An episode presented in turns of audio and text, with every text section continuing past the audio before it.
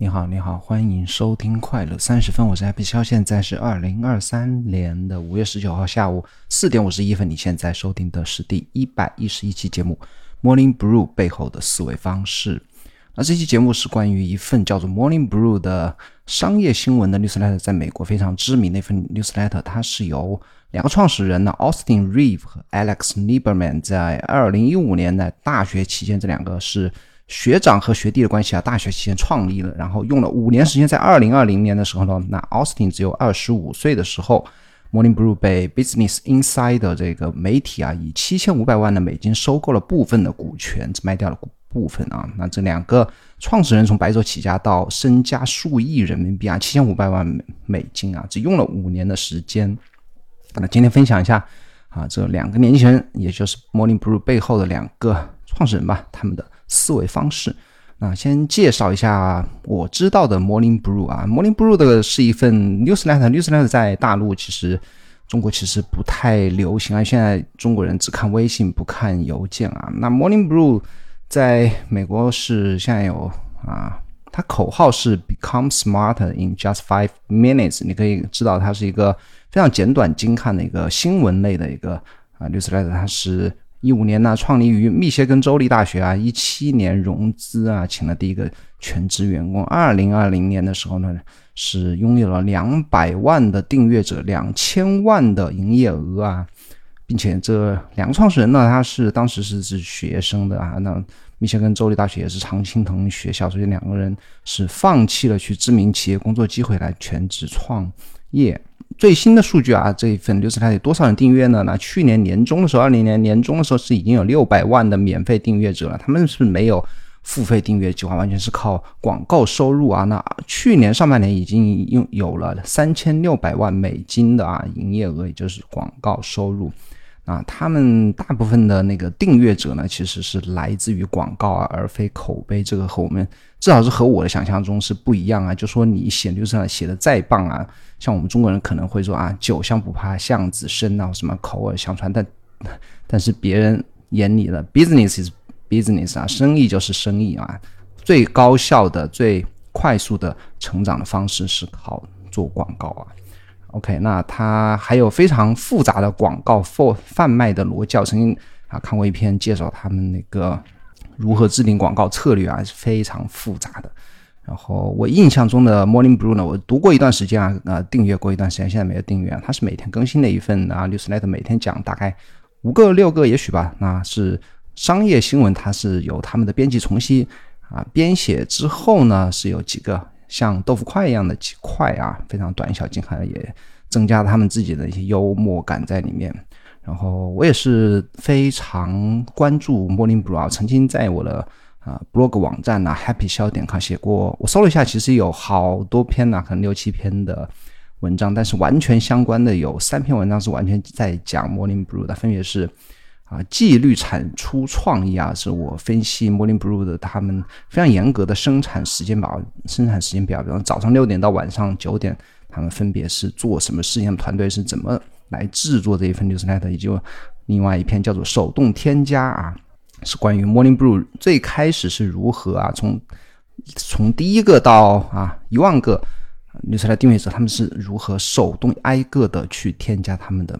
订阅用户，然后如何扩散是另外一篇我写的 blog，是介绍他们后期如何招募大使啊，在更多的美国的大学中来推呃扩散他们的流传来来争取更多的订阅者。OK，那讲到主题，那其实我今天只分享所谓的 Morning Brew 背后的思维方式，只分享他其中一个创业者，也是曝光率比较高的一个叫做 Austin Reeve 啊，他才。他最近那应该是两三个月前吧，接受了 My First Million 播客的采访。那我还翻到了他在两年前呢，二零二零年还没有被 Business Insider 收购的时候参呃呃参加了那个 Pompliano Anthony Pompliano 的两期，这总共两期播客啊。我听那 My First Million 我是听过两次啊，那我再再重新的整理这两份两期播客里面 Austin Reeve 讲的所有的啊他自己的。创业经历吧，或者思维方式吧，然后我写了好多好多啊，然后逐一来跟你快速的来分享一下。我相信啊，因为我过了一过完一遍是还是挺有收获的，你你多少应该也可以从啊这期播客接下来内容里面收获你对你来讲有有用的，或者说引起你共鸣的吧。OK，那先分享一个叫做研究竞争对手啊，是在和 Sam Pa 另外一个 The Hustle 啊是和 Morning Brew 最直接的竞争对手啊。那他的创始人。The Hustle 的创始人叫 Sam Parr，现在是 My First Million 的主持人之一啊。那他啊，那奥斯汀就说，在早期呢，奥斯汀和他的联合创始人呢，就是 Alex，每天都会打印出当天的 Morning Brew 和 The Hustle 的 Newsletter，然后逐行的比较，看哪一行写的好，看是我写的好呢，还是你写的好。如果是你写的好的话，我就来借鉴和模仿你的写作方式。那当时的 The Hustle 其实。啊，我说很多播客都给串起来。的哈瑟当时的一个主笔之一是，哦，当时他的那个编辑是 Stephen Steph Smith 啊。我曾经在第八十三期啊，快乐三十分的那个叫标题叫做如何正确的做内容啊，分享过 Stephen Smith 的 Doing Content Right 这本书啊，关于写作的书啊。那其实德哈索还有另外一个非常知名的，曾经也是他们编辑之一啊，叫做啊 Chuang Fan 啊，Chuang Fan 我也是 曾经有一期。博客专门讲它。OK，那继续来讲下一个他的思维方式。这下一个非常核心的，也就是 Austin Reeve 他说，整个 Morning Brew 的核心竞争力是 Write, Grow and Sell。Write 就是写作啊，Grow 就是成长，Sell 就是卖广告。那后面所有的思维方式多少都和这三点有关，包括刚才讲的研究竞争对手的。那个写作的风格对不对？那其实就 write 其中之一啊。他说他数年之间只做这五年只做了这三件事，而且他未来也将继续做这三件事。为什么呢？因为这三件事情是行之有效的，确保有效。就只要你不断的重复做这种写作、成长、卖广告，你就可以啊，可可以不断的成长，然后不断的增加你的啊市值也好，销售额也好吧。然后他开始讲啊，他分享的，他说啊，newsletter 这个行业啊，他来分析一番。他说，总共 newsletter 可以分为三类啊。第一类是叫做 editorial 评论类的，那也就是 Substack 上面现在很多人写的啊，类似 blog 一样的，写写的长文或者针对某些事情啊或自己的想法呀，写一篇长文，然后发送 newsletter。其实就是我我觉得是一种，那你可以觉可以说是一种评论吧，或或者说是 blog。还有一种是 aggregation 啊，新闻集合，它其实就是 Morning Brew 和 The Hustle，以及啊，我们现在中国很多作者也在写，包括自己在写啦，就是自己啊总结啊一些，或者我这样说是策展人形式吧，curator 的形式，自己啊收集一些呃文章也好啊，博客啊，或者一些其他媒体也好啊，是一种集合类的 newsletter。第三种是 Morning Brew for X，什么意思呢？就是垂直领域的 newsletter。那这个 Morning Brew for X 呢，是 Austin 认为最有潜力的地方啊。他他就是建议啊，如果他再去创业的话，他或或者他建议啊，就应该找到一个领域啊，就是特别有潜力的领域啊，或者说在风口上的领域啊，在这个领域里建立品牌。那目前你能想象的有风口的领域啊，我能想象就是 AI，但是现在 AI 类的 newsletter 竞争实在太大太大了。然后，那其实 Austin 还给出了一个我觉得非常棒的思路啊。应该他说你应该去那些目标，呃，读者是高净值人群的领域啊，比如说啊，Rolex 就是这种豪华手表或者 Ferrari 跑车的用户啊，其实这这类啊，其实这类的律师来起或者 blog 已经有很多啊。我印象深刻就是经常上 Tim Ferriss 节目的 Tim 的好朋友叫做 Kevin Rose 啊，他其实 Kevin Rose 他有他现在主页是一个啊，他是一个那个 Web Three 啊或者 Crypto 非常。有名的一个人，但是他主业是怎么发财的呢？据我所知啊，就是他收入很高的一个项目叫做 Holding Key 吧，H O D I N K E。那这是一个什么 blog 呢？这是一个关于手表或者关于啊豪华手表的一个 blog。啊非常非常赚钱。我曾经听他说过是多少钱啊？一年一个大几千万美金是也是有。他现在是又做 blog，又做 news，又做视频啊，而且他也分享了他是怎么。雇佣作者去做这种垂直领域非常细分市场的一个啊 blog 的经历吧。那其实那个还有一个非常知名的博客叫做 All In 啊，那个 All In 的主持人之一叫 Jason 嘛，他其实也是同样的发迹的一个线路或者路径嘛，他也是从一开始也是写 newsletter，那个时候还没有互联网的时候，或者互联网刚刚出来的时候，他是做那种打印出来的 newsletter 啊。到现在，后来也是靠写 blog 也是赚了很多很多钱。这也是所这都这些都是那个垂直领域的 Morning Brew for X 啊，垂直领域的 newsletter。我觉得，然后奥斯汀说 B to B 的 newsletter 也是一个巨大的机会。比方他说过，我记得有印象深刻的，就是说啊，比方 HR 领域对不对，或者房地产领域对不对？他说 B to B 领域的广告是比 Morning Brew 这种啊要好卖的很多，因为很多企业都是按年来年付啊，一次定一整年的广告。那我我自己的 收获是什么呢？就像。可乐周报这样的非新闻类的集合，其实没有多大潜力。为什么呢？首先，它没有源源不断的可以供我来写的那种点子。比方说啊，你要写 SpaceX 或者说特特斯拉，对不对？你每天都可以新闻啊，伊朗马斯每天都有新闻可以写。你像可乐周报这个，真的是只有我不断的去读啊，自己发现有趣的点子。而且我这样一份 newsletter，其实它的受众是非常的狭窄的，而且。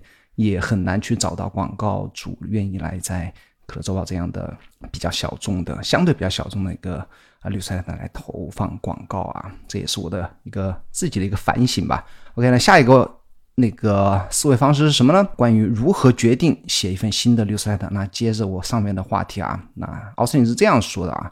那 Morning Brew 现在的子品牌也非常非常多啊，我大概简单数了一下，应该超过十个啊，什么？Morning Scoop，什么 Morning with Katie，Tech Brew，Retail Brew，Marketing Brew，HR Brew，IT Brew，CFO Brew 等等等等嘛。他之前也刚才也说了的 Morning Brew for X 吧，就细分领域啊，很多子品牌呢。如何决定写一份新的 newsletter？他说有三个标准呐。第一个标准是这个行业是否有足够多的内容，就我刚才讲的，你如果写特斯拉的话，是可以不断的产生新的内容、新闻、新闻话题、技术进步等等等等。第二个标准是是否有足够多的读者，对不对？你如果写劳力士，读者还是挺多的啊；写特斯拉，读者也更多。你写科技新闻，那就是啊，所有年轻人都会有兴趣来读一读，对不对？啊，这就跟我最近啊写也是过去一个月开始写了一个新的领域的 blog，我觉得是非常失败。我写的什么领域呢？写的域名领域啊，那其实就特别不符合这第二个标准，就是是否有足够多的读者，还是非常。读者群体是非常少的，非常小的，这是一个非常失败的一个选题啊。第三个标准是是否有足够多的广告主等着出钱呢？那什么样的领域有足够多的广告主呢？你如果是一个非常多读者的领域，对不对？或者是他刚才讲的是非常那种净净值呃目标读者的净身价是非常高的，净值是非常高的那种高端的用户领域的那个这个领域的话，那会有。比较多的广告主等着来出钱来打广告，那这就是三个标准了。这个我觉得也是，至少对我啊是有一个可以借鉴的一个意义啊。下一步是关于广告，那广告就是他刚才讲的啊，核心竞争力，right grow, sell sell 里面的这个三个标准里面三个动作里面的 sell 啊。奥斯汀也说过，他说 NYC 啊，因为 Morning Blue 在 NYC 啊，就是纽约啊，他说纽约的广告行业是一个黑盒啊，深不可测。你如果是如果是外人的话，是很难进入这个圈子，了解这个圈子里面的奥秘啊。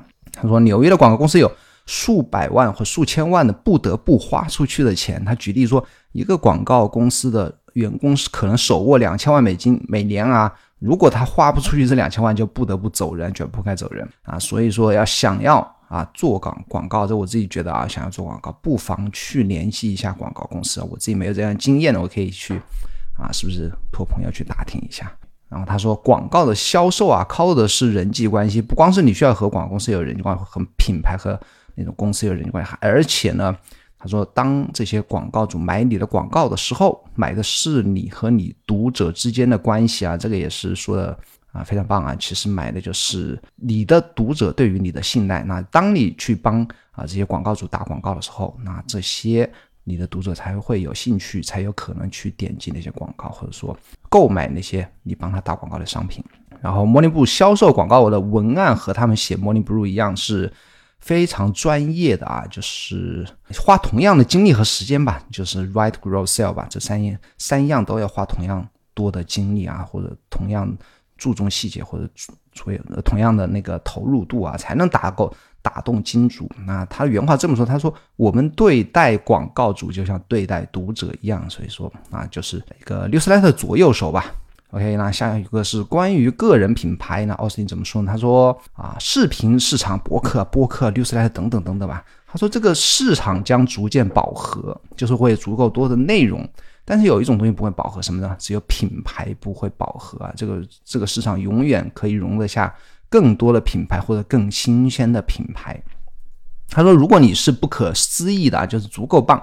就会无穷，就会有无穷无尽的机会使你自己赚钱，使你的内容赚钱，并使你的网络赚钱。如果你不是这样，我认为事情会非常非常具有挑战性。意思就是说，你如果不是啊不可思议的不没有足够好的话，那你去来做内容这个行业呢，就会非常的困难。啊，说每个人都需要一个 niche，需要一个。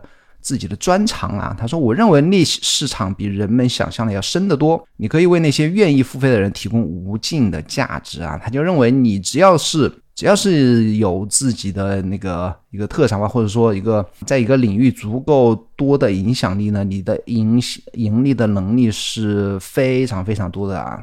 然后奥斯汀也提到自己的强项啊。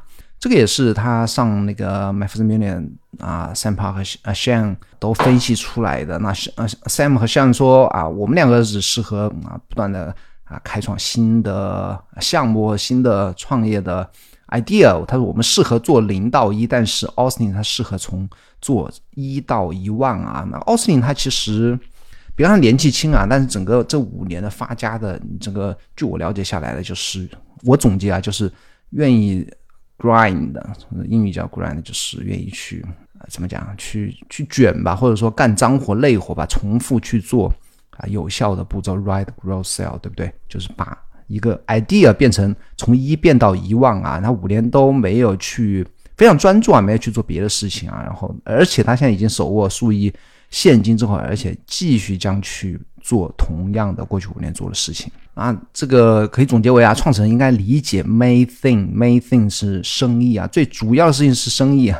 这个生意这个词啊，我觉得我我觉得我应该往脑袋里面把它啊理解更透一点。就像我们写流出来的，应该想想自己的 main thing 是什么。如果你的 main thing 只是纯粹的是一个兴趣爱好，你就不要去在意读者多少，也不要在意自己有没有能力去赚钱啊、盈利啊，对不对？但如果你把它当成一个生意的话，生意就应该有生意的样子，就像奥斯汀的三个步骤，什么呢？Write, grow, sell，对不对？Grow 和 sell 要画同样，至少是把时间分成三份的话，一份用来写，另外两份分在分别用在 grow 和 sell 上。OK，那关于融资，那这样。整个 Morning Blue 仅仅在一七年融资过七十五万刀，那为什么不融不融资呢？Austin 也分享，因为他说，因为媒体公司像特别像 Morning Blue 这样的 Newsletter 需要很长的时间来成长、来建立品牌。他说他觉得啊，这个资金不能够帮助他们。其实也是的，你说。啊，你今天创了一个品牌，对不对？你明天给谁谁给投资一亿，你能不能很快一周？我觉得甚至一个月就可以去很快拥有。我不能说数百万吧，那数十万的订阅者，我觉得是可行的。就到处打广告，对不对？可能写一两期，然后不断的打广告。但是呢，这些钱不能帮你来建立大家对你的信任，也不能，它是一个没有持续性的，因为你的能力没有建立，你的读者关系没建立，你读者对你的信赖认识等等。都需要长时间来建立啊！他原文他原句是这样说：“他说，你能通过砸钱在数年间收获数百万读者吗？”问号，也许可以，但这是一个巨大的挑战，一挑战啊！意思就是说，啊，可以是可以了，但真的是很难呐。关于雇佣啊，关于请人，他也有一些观点，他是这么说的：“他说，不要太早请人。”我从来没有后悔花了太长时间去雇佣一个人。我们唯一后悔的是那些我们雇佣太快的人。而且 Morning Blue 一直，我刚才也应该在开头有说过，他一直啊过了两年半的时候才开始雇第一个人啊，就是前前面都是一个他们两个人在在创始人在做。而且他说，越重要职位应该花越多的时间。关于学习，关于从那个自己聘请的专家那边学习，他也也有。一个比喻啊，他说，当聘请专业人士的时候，我就变成了一个吸尘器，真空吸尘器。比方说，我学财务的知识，对不对？我不懂财务，我也不懂一些啊管理啊等等，或者说人事啊等等的。他说，在最短的时间应该学习最多最多的内容来，这是奥斯汀的特性之一啊。包括未来的计划，奥斯汀也说过，他说继续让模拟步入成长，让他成长十倍啊。其实他自己还有一些啊份额股份是没有卖掉的，他认为啊自己。未来的股份是可以卖掉，十倍之多啊，那可能是远远超过七千五百万美金的这个数字。而且他说不要追求平庸的目标，什么平庸的目标呢？每年百分之二十三十增长，然后五年分倍翻倍等等吧。他说要么全雷打，要么埋头苦干啊，就说要要一个宏远的目标。那其实。奥斯汀还说了另外一个，我觉得特别创始人特别重要的一个特质吧，就是非常的节省啊。他说他们前一年半呢，这两个人都没有，甚至没有一台公司的电脑，全部用自己的上学时候用的非常破旧的电脑啊，在做所有的事情。而且他有钱之后怎么办呢？他只是换了一台讴歌啊，就本田那个高端车的系列，换了一台讴歌，而且终于是车内有空调，就是他之前的车里面是甚至都没有空调啊。然后他搬搬了一个新家，并没有买房子，而是租了一个房子啊。继续，可能之前是啊，也没有说睡在父母家里吧，当然也没提啊。然后出门旅行了一趟，可能参加了一个豪华旅行。这个他有钱之后，只是做了这三件事情，而且他说的提到他是拉米特赛提，就是 Rami 的 Seti 的信徒。Rami 的最近也是上了 Tim Ferriss 节目，他也是在 Netflix 有一个关于钱啊非常知名的一个畅销书，叫做 How 啊 How to Be Rich 吧。那是关于一个管理自己财务的这样一个专家吧，或者说是一个网络红人。那 Remy 其实我之前听他的呃 Tim Ferriss 节目，我觉得哎是 Tim Ferriss 谁吧，反正上谁谁一个节目吧。他有个新的 idea，我觉得是我之前不知道的。他说人的与钱的关系有三种啊，一个是赚钱，所谓的赚钱就是说，哎呀你工作啊，或者说你开公司，对不对？赚钱是一种方面。第二种是管理钱。很多人善于过善于赚钱，就很多老板善于去做生意啊，赚了很多很多钱。但钱到手了怎么办？存银行还是去投资这个房地产，还是投资新的项目呢？很多时候呢，善于赚钱的并不善于管理钱啊，就是可能赚了一亿，然后退休了，拿这一亿，然后赌博，然后什么投资这个投资那个，然后可能一块钱很快就那个亏光了。这就是不是善于赚钱，不善于管理钱。这个我都知道啊。他说第三种关系啊 是花钱，这个是我第一次知道的，就是人与钱的关系。第三种是你如何花钱啊，你花把自己钱用在什么地方，这个也是非常重要，而且是花钱对于一般人反而更加的重要啊。OK，那这个奥森就是那个 Rami 的信徒啊，他觉得他不应该花钱在自己不在乎的地方。然后他的投资哲学是什么呢？他说所有的现金啊，百分之九十是买了指数基金，然后百分之五是买了 crypto。数字货币，那 在节目里已经提到是亏了很多，他已经不打开账户去看了啊。剩下百分之五的风险投资啊，呃，venture capital。和关于早点成功啊，奥特说，他说二零年被收购的时候，他在家里一个非常重要的一个时刻，就是银行汇款要汇到自己的账户里的时候呢，他是和父母一起坐在自己儿时的卧室里面啊，非常有仪式感的一个一个 像那个。NBA 球员被 draft 被选秀选上的时候，在家里庆祝了，所有家家乡父老在一起的那个庆祝那种感觉啊。然后他说，早点成为有个好处啊，就是让他现在可以结识任何他想结识的人啊，名人和他们的圈子啊。然后他也并不后悔卖掉啊部分的 Morning Brew 的股份呢。他说，剩下的部分他将继续啊去拼搏努力啊，把剩下的股份卖出数倍的。啊，之前的价格啊，这也是还继续做自己之前五年做的事情的一个一个目标吧。啊，关最后是关于成长啊，他说我们应该打破常规来获得最开始的几千个订阅者啊。怎么成长的？莫林布鲁怎么成长的呢？打破常规啊，和我们啊想象中的写六十台的去在推特发下广告啊，是吧？让别人帮忙转发一下，在别人六十台上转发一下，他并不是这样做的啊。啊，零到十五 K。零到一万五的那个读者怎么获得呢？他们是当时还是学生啊，密歇根州立大学的课间的时候，或者说每堂课结束的呃十五最后十五分钟呢，和教嗯教授就说好话，哎，教授能不能呃留下五分钟十分钟的时间给我们？我们两个大学生正在创业，对不对？啊，留点时间，我们为自己的创业项目打打广告啊，吸引一点人气啊，就在课间的时候呢，啊，鼓动大家去订阅。他们的律师来的，然后他他们发现这样的广告效果不太好啊，最后怎么办？发现大家只是听他们啊巴拉巴拉讲个五分钟十分钟，然后鼓励他们去订阅，其实没没有多少人订阅啊。最后没有办法，就是手动啊，就是挨个走到每一个人的面前啊，发一张纸给他们，然后要求他们去在这张纸上写下他们的 email 邮箱，然后他回头呢他们挨个的把这些纸上的邮箱手敲啊敲到他们自己的订阅订阅那个系统里面去。那这是他们前十五 K 的订阅者是怎么获得的？那十五 K 到五十 K 呢？是靠大使宣传啊。那这个也我在我不记得在其他文章还是什么其他播客里面也是听过啊。然后你可以去翻一下我刚才说的我那篇 blog 啊。那靠大使啊，就是在。雇佣了很多大使在全美的其他的大学里面去推广啊，那他关于大使其实他们也是花了很多功夫啊，所以说我说他整个啊三个支柱啊啊，Right Grow Sell，他真的是花在 Grow 上面花了非常多的精力啊，那个大他那个大使系统非常的复杂，而且对每个人去什么打分呐，还跟每个人交谈呐，反正就是就和你那种加盟连锁店一样的那种感觉啊，非常有趣。啊，他说在这个项目上也花了很多心思啊培养人，然后发现什么样的人啊很厉害等等等等吧。他们在从一万五到五万的订阅者怎么获得呢五万以上是靠什么呢？就是靠付费广告。所以说你如果读很多国外的 newsletter 的话，你会经常看到他们的 newsletter 会有 Morning Blue 的广告在里面。